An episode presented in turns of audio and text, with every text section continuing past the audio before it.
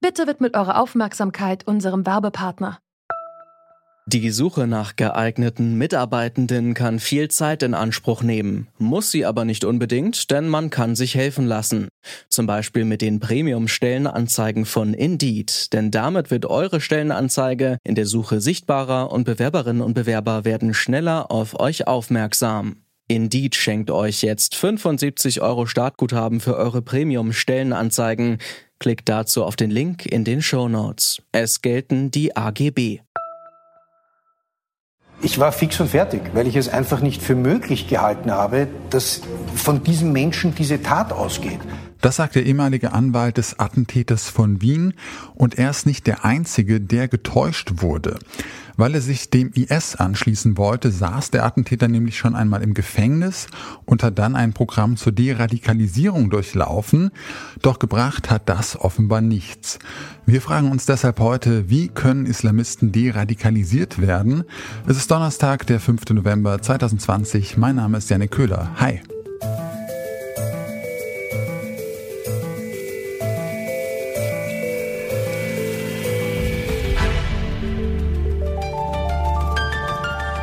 Zurück zum Thema. Nach dem Anschlag in Wien stellt sich wieder mal die eine Frage, wer muss was unternehmen, um solche Taten in Zukunft zu verhindern? Ein Ansatz lautet Deradikalisierung. Dabei geht es darum, Menschen dazu zu bewegen, extremistische Ideologien abzulegen. Aber was heißt das konkret und wie kann Deradikalisierung gelingen? Das erzählt mir jemand, der es wissen muss, denn er hat diesen Prozess selbst durchlaufen. Ahmad Mansour war früher selbst Islamist. Mittlerweile ist er Psychologe und Geschäftsführer der Mansour-Initiative für Demokratieförderung und Extremismusprävention. Ihn habe ich gefragt, hätte man wissen können, dass der Täter seine Deradikalisierung nur vorgetäuscht hat?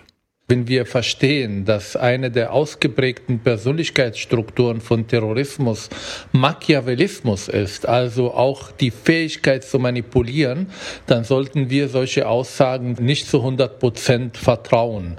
Äh, was hier fehlte, ist eine gewisse Koordination zwischen allen Menschen, mit dem dieser Mensch gearbeitet oder im Kontakt war. Muss ich denn in Bezug auf ähm, die Radikalisierung grundlegend etwas ändern, damit ähm, Prävention Kommunikation in Zukunft besser funktioniert? Absolut. Wir haben eine große Zahl von Islamisten, die in den letzten Jahren Anschläge verübt haben, die im Gefängnis waren, sich im Gefängnis weiter radikalisiert oder mindestens haben wir ihren Aufenthalt da nicht genutzt, um ein bisschen zu versuchen, sie zu beeinflussen, zu deradikalisieren.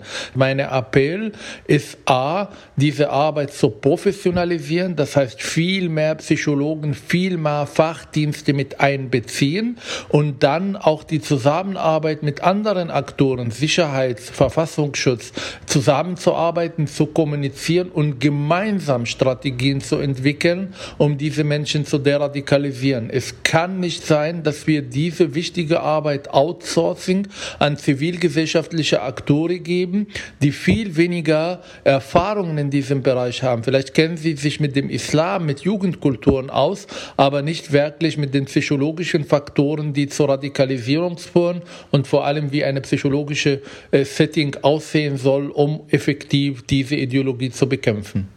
Als Jugendlicher waren Sie selbst Islamist, wie Sie auf Zeit Online geschrieben haben. Heute betreiben Sie ja, wie gesagt, äh, Prävention gegen muslimischen Extremismus. Ähm, ja, vor dem Hintergrund Ihrer eigenen Erfahrung, was braucht denn eine Person, um sich vom radikalen Islamismus zu lösen?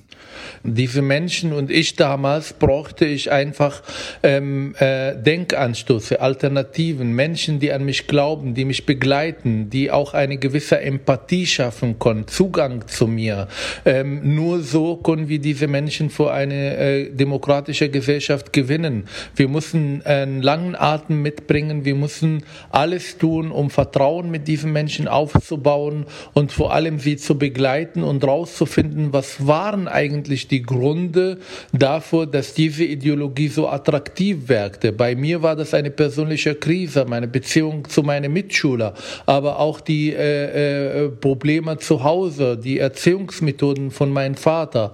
Und als ich dann angefangen habe, genau diese Punkte in meinem Psychologiestudium in Tel Aviv äh, äh sozusagen aufzuarbeiten, arbeiten, habe ich die Möglichkeit bekommen, mich auch von diesen Ideologie, von dieser Ideologie zu distanzieren und dann auch mich auszulosen. Ich habe Menschen getroffen, die vorher meine Feinde waren, aber auf einmal für mich da waren, mir Alternativen gezeigt haben, mich begleitet und diese genau dies ist das, was wir brauchen, um diese Menschen langfristig von dieser Ideologie zu ermöglichen, sich auszulösen. Meistens sind es junge Männer, die sich von der islamistischen Propaganda manipulieren lassen. Lamia Kador kennt solche Menschen. Sie war lange Zeit Lehrerin in Dinslaken, einer kleinen Stadt am Niederrhein, mit einem großen Salafismusproblem. Wie sie damit umgegangen ist und wie aus ihrer Sicht Prävention und Deradikalisierung gelingen können, das habe ich sie gefragt. Hallo, Frau Kador. Hallo, guten Tag. In Dinslaken, wo Sie früher unterrichtet haben, da gab es lange Zeit Probleme mit der Salafistenszene vor Ort. Wie ist Ihnen das denn im Alltag in der Schule begegnet? Also tatsächlich eher am Rande, weil natürlich junge Menschen ähm, gehört es natürlich auch dazu, nicht zu viel äh, außerhalb dieses Kreises oder außerhalb dieser Kreise mit anderen darüber zu sprechen. Also selbst äh, ehemalige Schüler von mir, die ja dann nach Syrien ausgereist sind, um sich islamistischen Milizen anzuschließen, das haben die ja nach ihrer Schulzeit und damit auch nach der Unterrichtszeit getan, also nachdem die längst durch waren mit der Schule. Deshalb habe ich die aktive Radikalisierung quasi erst im Nachhinein ja mitbekommen. Vier von den fünf sind hier zurückgekommen nach Deutschland und ich hatte die Möglichkeit, mit dreien zu sprechen. Das war mir ein sehr persönliches Anliegen, auch um die Radikalisierung selbst nochmal nachvollziehen zu können, wie das denn im Einzelnen abgelaufen ist. Und tatsächlich eben auch, äh, an welchem Programm sie fortan dann eben teilnahmen, eben indem sie auch kritische und heftige Auseinandersetzungen mit äh, Menschen führten, die zum Beispiel theologisch oder auch religionspädagogisch geschult waren. Das äh, Typische an solchen Radikalisierungen in, äh, in den Islamismus hinein ist ja, dass diese Menschen davon überzeugt sind, dass es nur eine einzige Lesart einer Religion gibt, in dem Fall des Islams gibt, was ja überhaupt nicht so ist.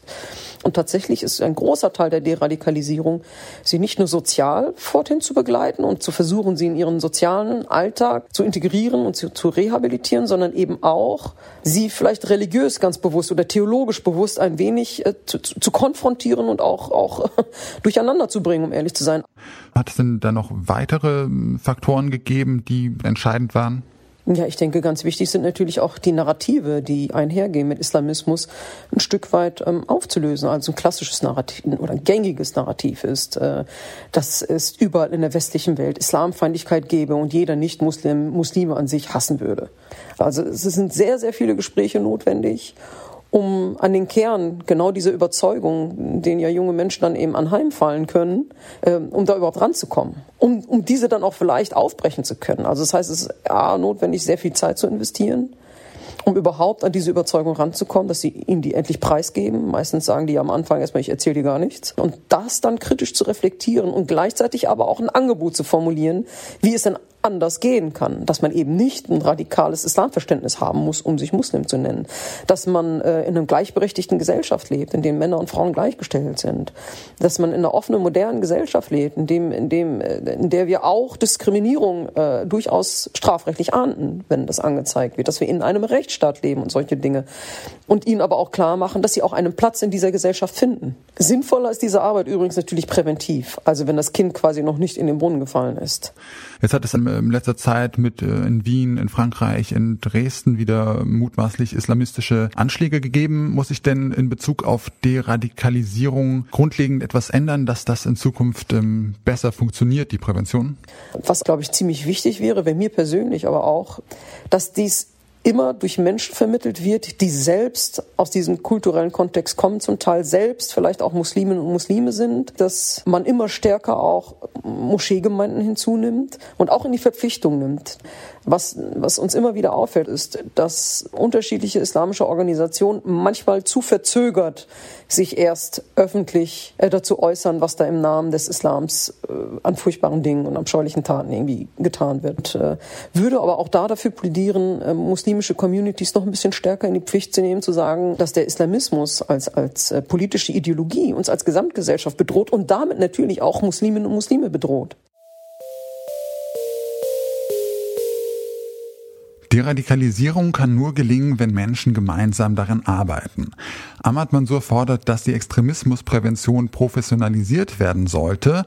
Außerdem braucht es mehr Zusammenarbeit von geschulten Psychologen, Lehrerinnen, aber auch Polizisten und anderen Sicherheitskräften. Und auch Moscheen und muslimische Verbände sollten bei der Deradikalisierung stärker eingebunden werden, meint Lamia Kador.